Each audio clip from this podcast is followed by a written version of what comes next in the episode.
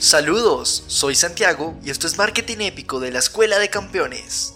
Ahora, pongámonos en contexto. En el episodio anterior, comprendimos que un vendedor de humo investigador solo usa una técnica exploratoria en lugar de tres.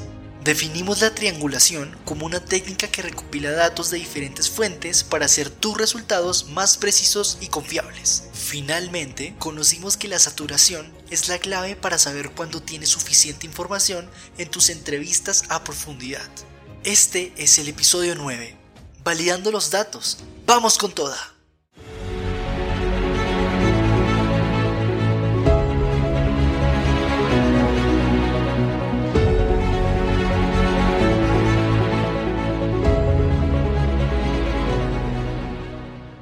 Luego de tener el cuestionario de preguntas, ¿cómo reconocemos si dicho conjunto mide lo que se quiere medir? Adelante. Movimiento 1. Validez. Para comenzar, parte de lo básico, la prueba piloto. Imagina esto como el momento antes de emprender un largo viaje en avión. Antes de despegar, los pilotos llevan a cabo una serie de comprobaciones minuciosas para asegurarse de que todos los instrumentos estén en orden, ¿verdad? Bueno, en la investigación, la prueba piloto cumple un papel similar. Primero, reúne un grupo de personas con el perfil de tus consumidores y somételas a tus preguntas de investigación. ¿Por qué hacemos esto? Para obtener una primera impresión sobre si tus preguntas son comprensibles y adecuadas. Es como probar las alas antes de emprender un vuelo. Escucharás sus respuestas y observarás sus reacciones. ¿Se sienten confundidos? ¿Las preguntas les resultan ambiguas? ¿Lograron expresar sus ideas de manera efectiva? Esta fase te dará valiosas retroalimentaciones. Una vez que hayas obtenido estas retroalimentaciones, es hora de avanzar para lograr la validación. El objetivo principal aquí es minimizar errores y maximizar la precisión de tus preguntas en el contexto de tus investigaciones. Consíguelo creando dos formularios. El primer cuestionario se dirige a personas con experiencia en tu campo de estudio. Ellos evaluarán la relevancia de cada pregunta en relación con la naturaleza de tu investigación. En esta instancia, el número 1 representa no pertinente, mientras que el 10 indica muy pertinente. Esta fase se llama validación interna porque estas personas tienen un conocimiento profundo de tu área de estudio. Luego, el segundo cuestionario, entrégalo a personas con habilidades en la formulación precisa de preguntas. Su tarea es verificar que la estructura de tus preguntas sea precisa y efectiva. Esto se llama validación externa, porque estas preguntas podrán aplicarse en otros lugares o situaciones similares. En resumen, la validación inicial, con su prueba piloto y los formularios, son el primer paso en el proceso de asegurarse de que tus preguntas sean precisas y efectivas en tu investigación. Así que, vamos, prepárate para ese despegue. Movimiento 2.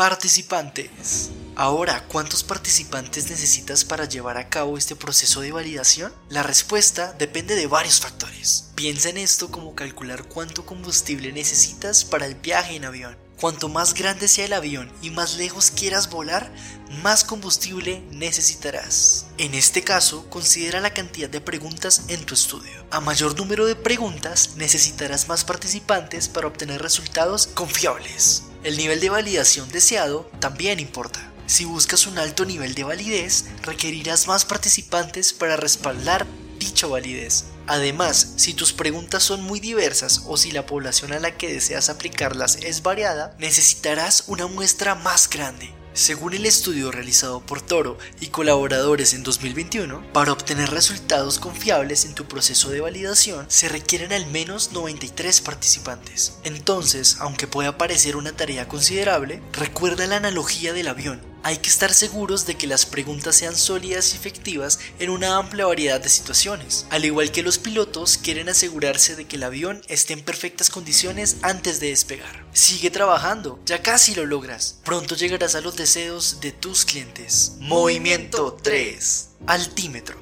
Vamos a conocer una herramienta esencial en el mundo de la investigación, el coeficiente alfa de Cronbach. Pero no te preocupes, no necesitas ser un genio de las matemáticas para entenderlo. Te lo contaré en términos prácticos. ¿Qué es exactamente y por qué deberías preocuparte por él? Bueno, es como tener un buen altímetro para conocer la altura de tu investigación. En otras palabras, te ayuda a evaluar la consistencia interna y la fiabilidad de tus escalas y cuestionarios. Debes estar seguro de que tus mediciones son coherentes y confiables para tomar decisiones informadas basadas en datos sólidos. Entonces, ¿cómo funciona esto en términos simples? Piensa que tus preguntas de investigación fueran pistas de aterrizaje. Queremos asegurarnos de que todas estas pistas encajen perfectamente. El coeficiente alfa de Cronbach verifica si todas tus preguntas miden lo mismo que intentan medir.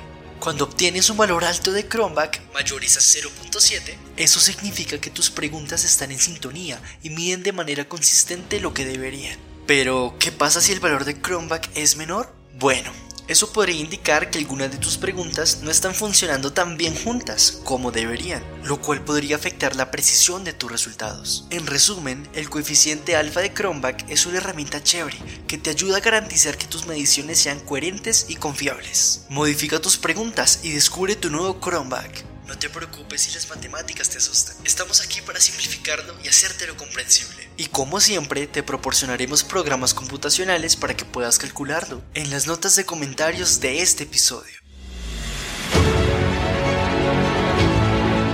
En el próximo episodio, negocios en juego.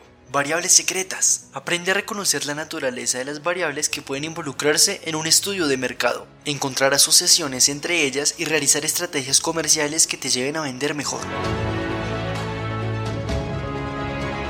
Este fue el episodio 9 de Marketing Épico de la Escuela de Campeones. Una nota práctica sobre lo que has escuchado. Presentamos solo conceptos científicamente comprobados. Suscríbete a nuestro podcast para profundizar en los siguientes episodios. Mi nombre es Antes Vidia, Manuel Medina, nuestro escritor, productor y editor senior. El contenido fue potenciado con inteligencia artificial para la Escuela de Campeones. Hasta el próximo episodio. Chao, chao.